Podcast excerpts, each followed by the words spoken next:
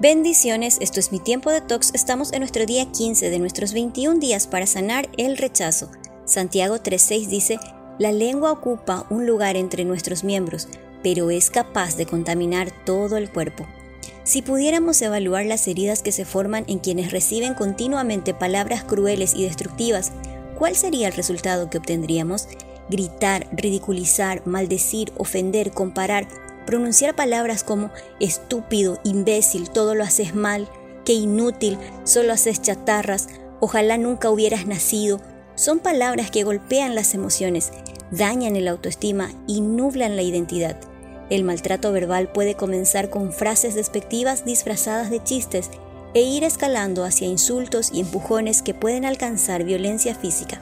La herida de rechazo formada por recibir continuamente palabras de desaprobación burlas e insultos atacan directamente a la dignidad e identidad de las personas, quienes con el paso del tiempo pueden llegar a creer que son un error o que hay algo en ellas que no está bien.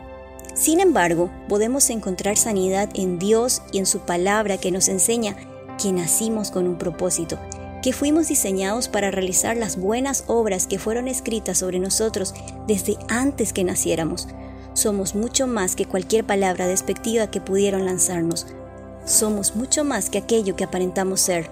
Somos mucho más que nuestras circunstancias. Somos muy capaces y talentosos, pero también muy responsables de esas capacidades y talentos. Vayamos a una pausa para respirar. Escribe en tu cuaderno de talks tus habilidades y cómo puedes potenciarlas. Recuerda que eres hijo o hija de Dios una creación admirable. Tu vida tiene sentido y propósito.